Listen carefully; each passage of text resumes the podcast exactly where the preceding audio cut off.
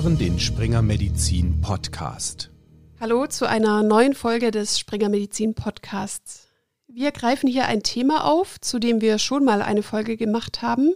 Es geht um die chronisch obstruktive Lungenerkrankung, die COPD. Zur Diagnostik und auch etwas allgemeiner zur COPD haben wir in der Folge vom 12.02.2021 gesprochen. Hören Sie hier also gerne rein. In dieser Folge widmen wir uns der therapeutischen Behandlung von COPD-Fällen, die trotz maximaler Therapie immer noch erhebliche Beschwerden haben. Für diese Patientinnen und Patienten gibt es mittlerweile Hilfe in Form von interventionellen Verfahren. Mein Kollege Eduardo Fernandes Tenjado Ramminger hat dazu zwei Expertinnen befragt, nämlich Dr. Judith Brock und Professorin Dr. Daniela Gompelmann. Dr. Med Judith Brock arbeitet als Oberärztin an der Thoraxklinik am Universitätsklinikum in Heidelberg. Professorin Dr. Med Daniela Gompelmann ist in der Abteilung für Pulmologie an der Medizinischen Universität in Wien tätig. Die drei sprechen zu den Einsatzgebieten dieser interventionellen Verfahren, zu den Wirkprinzipien und möglichen Nebenwirkungen. Herzlich willkommen, Frau Dr. Brock und Frau Professor Dr. Gompelmann. Dr. Brock, es gibt Menschen mit chronischer obstruktiver Lungenerkrankung, die von der bisherigen Therapie nicht oder zu wenig profitieren. Jetzt gibt es neue interventionelle Verfahren. Welche Patientinnen und Patienten mit COPD profitieren von diesen neuen Verfahren? Also ganz allgemein gehalten ist es so, dass wir von COPD-Patienten reden, die ihre konservativen Therapieoptionen ja quasi schon ausgeschöpft haben. Das heißt, die haben eine inhalative Therapie, die machen regelmäßig ihre Atemtherapie, ihre Physiotherapie, waren auch schon mal in einer Reha-Maßnahme und klagen trotzdem noch über Symptome. Und da muss man jetzt sagen, gibt es inzwischen so viel neue Verfahren, dass man sich so ein bisschen den Phänotyp der COPD anschauen muss, um zu sagen, wer profitiert denn jetzt nun von was.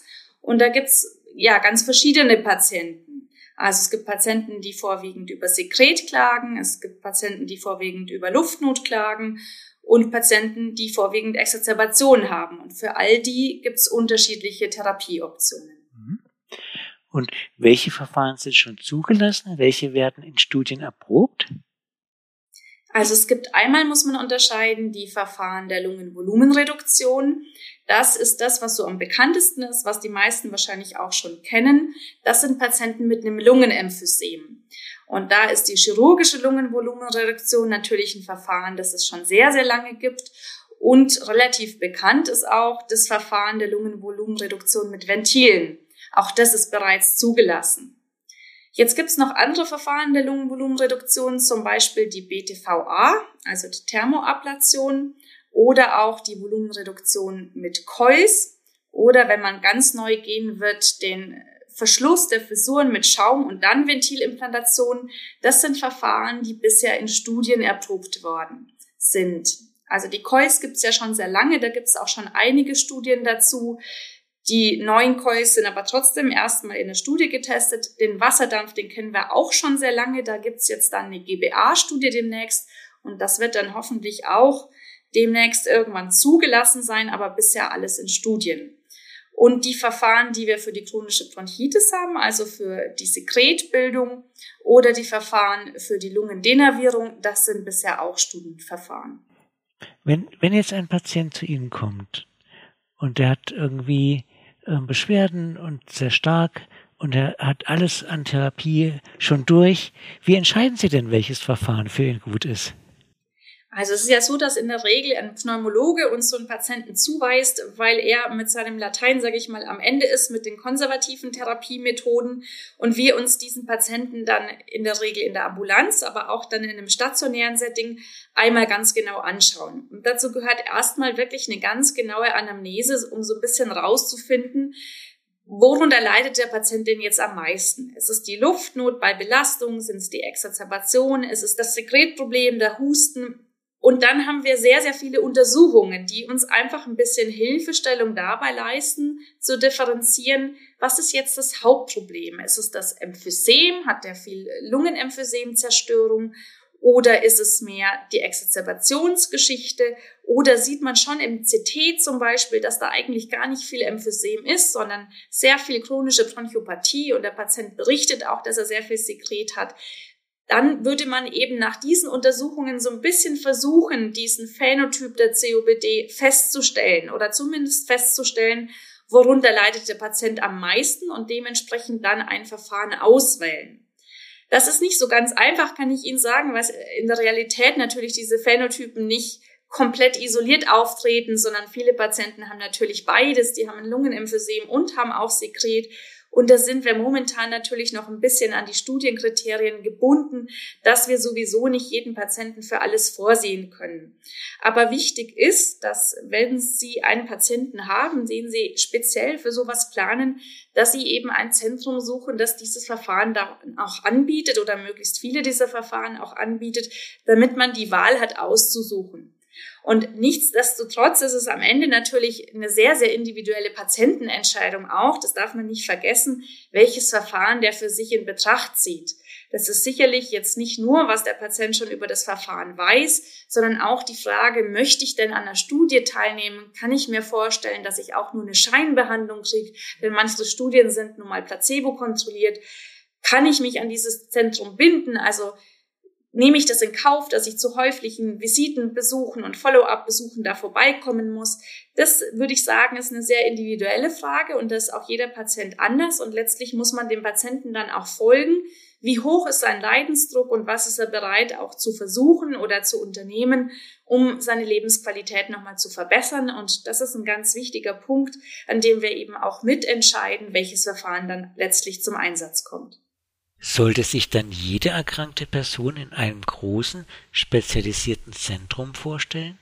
Also ich sag mal so, die Ventilimplantation ist ja auch in vielen, ich sag mal nicht ganz so großen Spezialzentren etabliert. Und dass es ein Verfahren außerhalb einer Studie ist, ist es durchaus möglich, dass sie das auch in einer anderen Klinik anbieten. Aber sobald sie in den Studienbereich wollen, müssen sie natürlich in eine Klinik gehen, die diese Studie anbietet. Und manche Patienten wählen diesen Weg dann halt von vornherein, um einmal abzuchecken, welches Verfahren für sie in Frage kommt. Aber wie gesagt, es gibt auch Patienten, die von vornherein die Möglichkeit einer Studienteilnahme ausschließen und da muss man dann nicht unbedingt in das größte Spezialzentrum gehen, wenn das sowieso nicht in Frage kommt. Gut, dann schauen wir uns doch die einzelnen Verfahren im Detail an. Starten wir mit der Ventilimplantation. Ich fasse nochmal zusammen. Diese Methode kommt bei Personen mit COPD, die an einem Emphysem leiden, zum Einsatz. Durch das Einsetzen von Ventilen in die überblähten Lungenabschnitte kann die Luft wieder entweichen. Außerdem wird das Lungenvolumen reduziert und die gesunden Lungenanteile können besser arbeiten. Frau Professor Gompelmann, was verspricht dieser Eingriff konkret? Welche Symptome sind danach verbessert? Also wir können damit die Lungenüberblähung reduzieren. Das heißt, wir können die Atemmechanik optimieren und somit dann halt die Lungenfunktion und auch die Belastungsdyspnoe. Ich sage immer zu den Patienten, wir können eine Lungenfunktion nicht nur normalisieren. Wir können keinen Marathonläufer mehr aus ihnen machen, aber wir können es vielleicht schaffen, dass sie im Alltag wieder besser zurechtkommen. Also, dass sie vielleicht nochmal wieder eine Treppe problemloser steigen können. Ja, oder mal wieder mit dem Hund spazieren gehen können. Das ist das, was wir mit den Ventilen Zielen erreichen können. Ich werde auch sehr häufig danach gefragt, werde ich dann meinen Sauerstoff wieder los danach? Und hier muss man wirklich sehr ehrlich sein, damit die Patienten danach nicht enttäuscht sind und sagen, nein, wir können an dem Gasaustausch sehr, sehr wenig verändern, aber an dem Symptom der Luftnot, da können wir etwas optimieren. Wie können wir uns das vorstellen? Welche diagnostischen Untersuchungen führen Sie durch? Und wie läuft eigentlich so eine Behandlung ab? Also prinzipiell, wenn ein Patient mit der Frage nach einer endoskopischen Lungenvolumenreduktion sich bei mir vorstellt, ist ganz am Anfang erstmal die Anamnese. Also ich befrage wirklich den Patienten, wie ausgeprägt ist seine Belastungsdyspnoe, wie kann er sich noch im Alltag bewegen. Ähm, ich frage auch nach häufigen Exer oder nach der Häufigkeit der Exazerbationen, nach einer Sputumproduktion, die eher zum Beispiel gegen eine Ventilimplantation sprechen. Ich frage auch nach einem Nikotinabusus, denn dieser sollte schon eingestellt sein zum, ähm, zum Zeitpunkt einer solchen Ventilimplantation. Und wenn sich hier schon herauskristallisiert, dass dieser Patient von einer Ventilimplantation profitieren könnte, dann, verlasse, äh, dann veranlasse ich die Diagnostik, wie halt zum Beispiel die Bodyplethysmographie, die Blutgasanalyse und dieses wichtige CT von der Lunge. Ich denke, die wichtigste Untersuchung, die man initial durchführen sollte, ist eine Bodyplethysmographie. Da schauen wir uns zum einen die FEV1, also das forcierte expiratorische Volumen in einer Sekunde an. Das sollte so ja, unter 45 Prozent, unter 50 Prozent sein. Und der zweite Parameter, den wir uns hier vor allen Dingen anschauen, ist das Residualvolumen, also die Luft, die man nicht mehr in der Lage ist auszuatmen, also ein Parameter der Lungenüberblähung. Und initial hat man dann die Ventile implantiert, wenn dieser Parameter so über 175 Prozent lag. Mittlerweile wissen wir aber, dass der Patient besser profitiert, je höher dieses Residualvolumen ist, also über 200 oder über 220 Prozent. Neben dieser Bodyplethysmographie sollten aber noch weitere Untersuchungen durchgeführt werden. Zum Beispiel machen wir eine Messung von der Diffusionskapazität. Ähm, auch diese sollte im besten Falle doch noch über 20 Prozent liegen bei all diesen ähm, endoskopischen Verfahren weil es einfach ein Risikoparameter ist. Wir wissen, dass wir ein erhöhtes Risiko haben, wenn die Diffusionskapazität unter 20 Prozent ist. Wobei es mittlerweile aber auch schon doch einige Studien gibt, die uns zeigen, dass man zum Beispiel die Ventile auch sehr sicher machen kann, wenn diese Diffusionskapazität unter 20 Prozent liegt. Darüber hinaus sollten die Patienten einen 6-Minuten-G-Test machen, um etwas über die Belastbarkeit des Patienten zu erfahren. Ein Herzultraschall sollte durchgeführt werden. Und was wir ergänzend zu dieser Computertomographie des Thorax durchführen, ist noch eine Perfusionsszintigraphie, wo wir auch die Perfusion der einzelnen Lungenlappen beurteilen können. Sie haben ja bereits die Computertomographie als eine der abschließenden Untersuchungen genannt. Was verrät Ihnen diese Untersuchung? Anhand von dieser CT sehen wir, wie die Emphysemverteilung ist. Also wo sind Lungenlappen, die noch sehr gut erhalten sind oder wo sind Lungenlappen, die halt doch schon sehr von diesem Emphysem zerstört sind. Und genau diese Lungenlappen, die halt sehr stark von dem Emphysem betroffen sind, die wollen wir halt mit diesen Ventilen verschließen. Und es gibt mittlerweile auch sehr viele Softwareanalysen, die wir halt nochmal über diese CT sozusagen laufen lassen können, die uns dann unterstützen, um die Emphysem-Ausprägung halt ja, besser identifizieren zu können. Und zudem sehen wir auch, ob die Lungenlappen von sogenannten Fissuren voneinander getrennt sind. Und dadurch können wir halt erkennen, wo macht es Sinn, Ventile zu implantieren und in welchen Lungenlappen sollten wir diese dann einsetzen.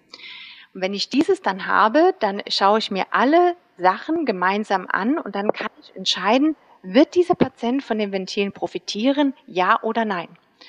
Dann bestelle ich den Patienten noch einmal zu mir ein und bespreche diese gesamten Resultate. Und wenn man sich dann im Konsens für eine Intervention entscheidet, dann plant man halt diesen Eingriff. Und das ist immer im Rahmen von einem stationären Aufenthalt. Die Intervention an sich kann entweder in einer lokalen Betäubung durchgeführt werden oder wir machen es dann doch bevorzugt in einer kurzen Vollnarkose und dann können die Ventile mittels eines speziellen Kathetersystems in diesen Lungenlappen, der dann am meisten von dem Emphysem betroffen ist, dann implantiert werden. Das ist ein sehr simples Verfahren, dauert ungefähr 15 bis 20 Minuten und danach wacht der Patient dann direkt wieder in unserem Ponchoskopieraum auch wieder auf. Und obligat ist es, dass der Patient nach der Ventilimplantation noch drei Tage zur Observation dann stationär verbleibt. Mit welchen Nebenwirkungen muss man denn rechnen? Bei der Ventilimplantation muss man auf jeden Fall das Risiko eines Pneumothorax erwähnen. Hier haben wir ein Risiko von ungefähr 20 bis 30 Prozent wobei in circa 80 Prozent dieser Pneumothorax innerhalb der ersten 72 Stunden nach der Ventilimplantation auftritt. Das ist auch der Grund, warum der Patient danach noch drei Tage wirklich stationär verbleiben muss. Denn ein solcher Pneumothorax, der mit Luftnot und mit Schmerzen einhergeht, der kann auch wirklich gefährlich werden. Und prinzipiell kann man sogar in einem Pneumothorax versterben. Deswegen ist es wichtig, dass der Patient danach noch stationär ist. Es gibt ja noch andere Verfahren, mit denen eine Lungenvolumenreduzierung erreicht werden kann. Zum Beispiel die bronchoskopische Dampfablation. Was unterscheidet dieses Verfahren von der Ventilimplantation und was sind die Gemeinsamkeiten? Ja, die bronchoskopische Dampfablationstherapie, die zielt genau wie auch die Ventilimplantation auf die Lungenvolumenreduktion ab. Das heißt, wir wollen damit auch die Lungenüberblähung reduzieren. Aber ansonsten muss man sagen, ist es ein komplett anderes Verfahren als die Ventiltherapie. Zum einen ist es ein thermisches Verfahren, während gegen die Ventile eher ein blockierendes Verfahren sind. Ein Vorteil von der bronchoskopischen Dampfablation ist, dass man dieses Verfahren auf einer segmentalen Ebene durchführen kann, während man die Ventil hingegen nur auf einer lobären Ebene ähm, implantieren kann. Ein weiterer Vorteil ist, dass die bronchoskopische Thermoablation unabhängig von der Kollateralventilation ist, während hingegen man die Ventile nur effektiv bei den Patienten einsetzen kann, bei denen keine interlobäre Kollateralventilation vorliegt. Allerdings gibt es auch einen sehr, sehr großen Nachteil von der Dampfablation, nämlich dass es ein irreversibles Verfahren ist. Die Ventile kann ich implantieren und kann ich auch wieder explantieren. Bei der Dampfablation handelt es sich aber wirklich um ein irreversibles Verfahren. Habe ich einmal den Dampf in die Lunge abgegeben, ist der drin. Wie funktioniert jetzt so eine bronchoskopische Dampfablationstherapie? Man führt einen speziellen Katheter in das Areal, was man sozusagen verdampfen möchte. Das ist auch wiederum das Areal, was am meisten von dem Emphysem betroffen ist. Und dann gibt man hier einen heißen Wasserdampf rein und das erzeugt dann eine inflammatorische Reaktion. Wir machen also einen Entzündungsreiz. Und dieser sollte dann im weiteren Verlauf zu einer Schrumpfung von diesem emphysematösen Lungenparenchym führen und damit dann halt zu einer Lungenvolumenreduktion. Welche Symptome sind gebessert durch dieses Verfahren? Genau wie bei der Ventilimplantation reduzieren wir damit die Lungenüberblähung optimieren die Atemmechanik und können dadurch dann das Symptom der Belastungsdyspnoe verbessern, also dass die Patienten in ihrem Alltag wieder belastbarer sind. Mhm. Und welche Nebenwirkungen hat dieses Verfahren? Es gab vor kurzem auch einen Todesfall nach bronchoskopischer Dampfablationstherapie. Was war da geschehen? Ja, durch die bronchoskopische Dampfablation setzen wir einen inflammatorischen Reiz. Ja, wir machen wirklich mit Absicht eine Entzündung, die dann halt zu dieser Schrumpfung des Lungenparenchyms führen soll. Und dadurch kann es dann aber halt auch zu Komplikationen kommen. Wir sagen dazu eine lokale inflammatorische Reaktion. Die Patienten entwickeln Fieber, die können mal Bluthusten entwickeln, Luftnot vermehrt. Die Patienten müssen dann halt auch wirklich danach gut beobachtet werden, auch behandelt werden mit Steroiden oder teilweise auch mit Antibiotika.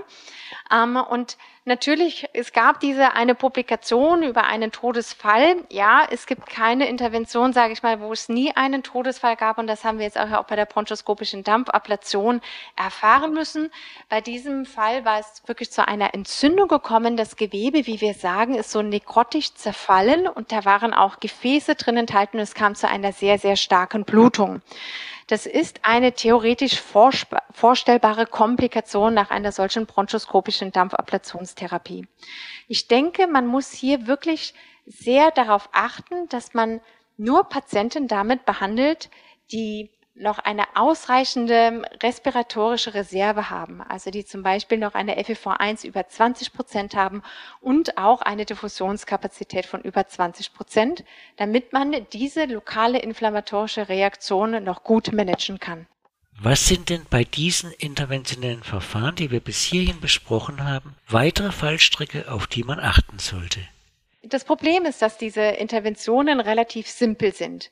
Ich finde, das Schwierige daran ist, dass man einmal die Patientenselektion sehr adäquat durchführt und das Schwierige ist, dass man die Komplikationen managen kann.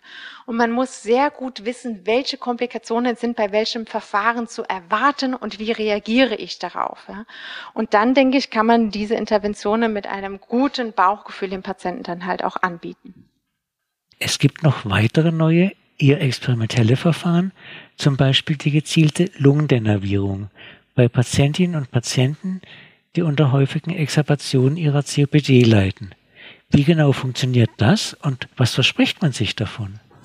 Also, was Sie ansprechen, die gezielte Lungendenervierung ist ein Verfahren, das bei auch fortgeschrittenen COPD-Patienten eingesetzt wird. Man geht ja davon aus oder hat zumindest die Hypothese, weil es bei der COPD grundsätzlich eine parasympathische Überstimulation vorliegt. Und diese Überstimulation versucht man zu unterbrechen. Das ist das gleiche Prinzip eigentlich, das auch die Anticholinergika machen. Und wenn das nicht mehr ausreicht, wenn also, sag ich mal, man mit Sprays nicht mehr weiterkommt, dann gibt's eben die Idee, das interventionell zu lösen, indem man die bronchialen Äste vom Nervus vagus einmal abtötet. Das ist ja keine ganz neue Idee, die gab es ja auch schon beim Magen und bei der Vagotomie früher. Ähm, neu ist aber, dass das jetzt bei COPD-Patienten zum Einsatz kommt. Das ist also eine Lungenspiegelung, in der über einen speziellen Katheter in beiden Hauptbronchien der Lunge alle bronchialen Äste vom Nervus vagus sozusagen einmal abladiert werden sollen. Man erhofft sich davon, dass dann diese Überstimulation aufhört, der Patient dadurch weniger Luftnot hat, weniger Exacerbationen hat und auch dadurch sozusagen die Lebensqualität verbessert wird. Und wann wird dieses Verfahren im Behandlungsverlauf eingesetzt? Also aktuell ist es so, dass wir ähm, inzwischen bei der Airflow 3 Studie zu diesem Verfahren angekommen sind. Das heißt, es gibt schon ein paar Sta Studien zu diesem Verfahren, aber noch ist es nicht im klinischen Setting etabliert. Das heißt, wenn Sie aktuell einen Patienten haben, der unter sehr vielen Exacerbationen, aber auch nicht unter zu vielen Exacerbationen leidet, starke Luftnot hat und bei dem nicht das Emphysem das führende Problem ist, sondern eben diese Luftnot im Alltag, dann können Sie diesen Patienten in ein Zentrum schicken, das dieses Verfahren anwendet und er kann gescreent werden, ob er dafür in Frage kommt. Jetzt habe ich gesagt, es ist momentan noch ein Studienverfahren. Das bedeutet dann natürlich auch, dass die Auswahlkriterien, ob so ein Patient damit behandelt werden kann, ziemlich streng sind. Das wird sich lockern, wenn das Verfahren irgendwann frei verfügbar sein sollte. Aber aktuell sind wir noch darauf angewiesen, dass ein Patient eben diese strengen Ein- und Ausschlusskriterien erfüllt.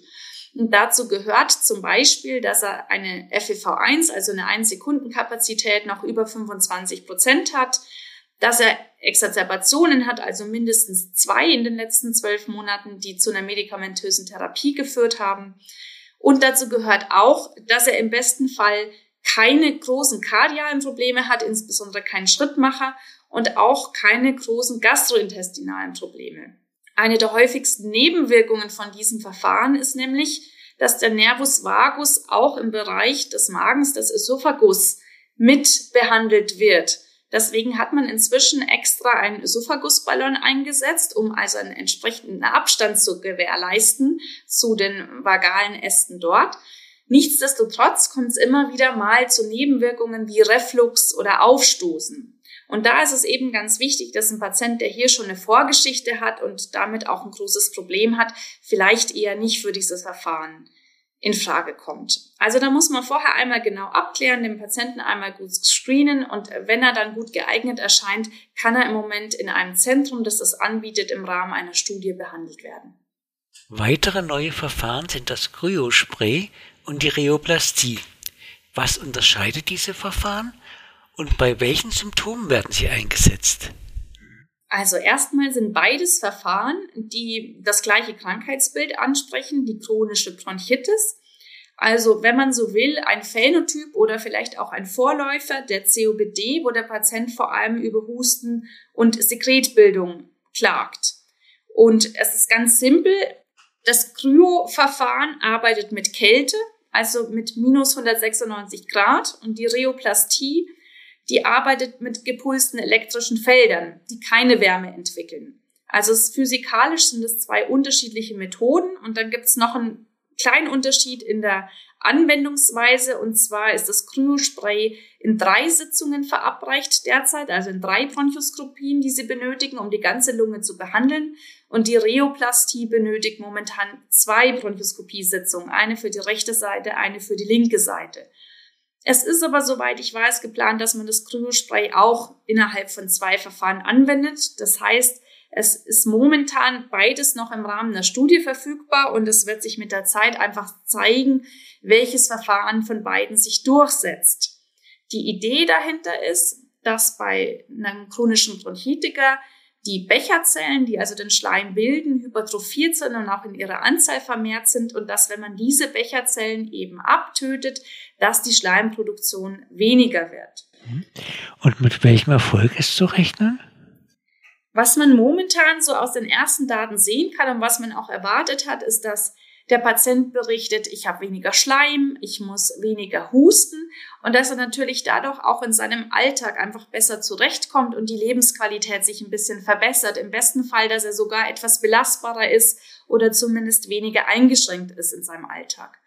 Was man nicht erwarten kann oder zumindest bisher nicht sieht, ist, dass die Lungenfunktion jetzt wesentlich besser wird. Das ist einfach dem, ja, dem physikalischen Prinzip geschuldet, dass wir da jetzt eigentlich nicht mit Verbesserungen rechnen können. Aber Sie dürfen nicht vergessen, dass manche Patienten nun wirklich sehr leiden unter diesem Schleim und diesem Husten, dass die auch nicht gern rausgehen mögen, weil sie das natürlich ungern in der Öffentlichkeit alles abhusten. Das heißt, es ist schon auch einfach eine Symptomatik, die wir gerne adressieren würden und wo wir den Patienten gerne weiterhelfen würden.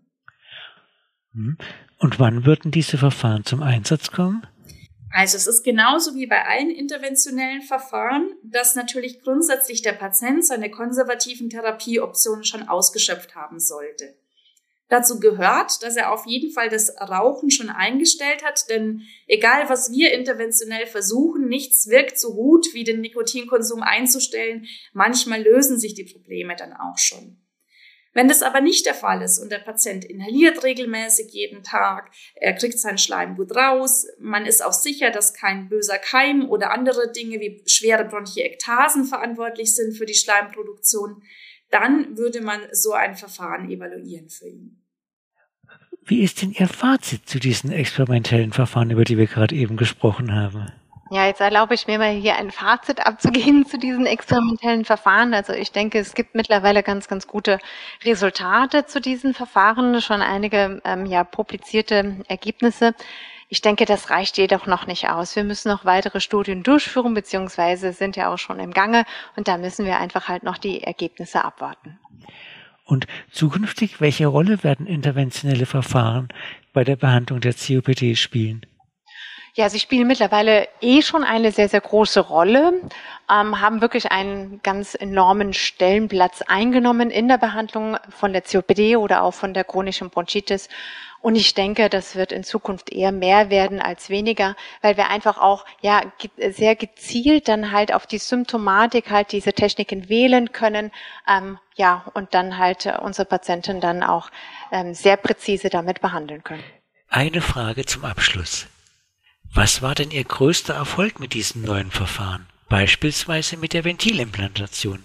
Also ich denke, Daniela, da können wir beide wahrscheinlich berichten. Da würdest du mir wahrscheinlich zustimmen. Das klingt wahrscheinlich für Außenstehende nicht nach einer großen Sache, aber wenn Patienten bei uns sitzen, die sagen, sie sind aus der Klinik rausgelaufen und sind das erste Mal die zwei Stockwerke zu Fuß gelaufen statt mit dem Aufzug oder sie sind das erste Mal seit langem wieder mit ihrem Hund Gassi gegangen oder haben sogar eine Fahrradtour geschafft, dann freut mich das im Herzen, wenn wir denen was Gutes tun konnten, auch wenn das vielleicht nicht mit objektiven Kriterien immer so ganz zu fassen ist.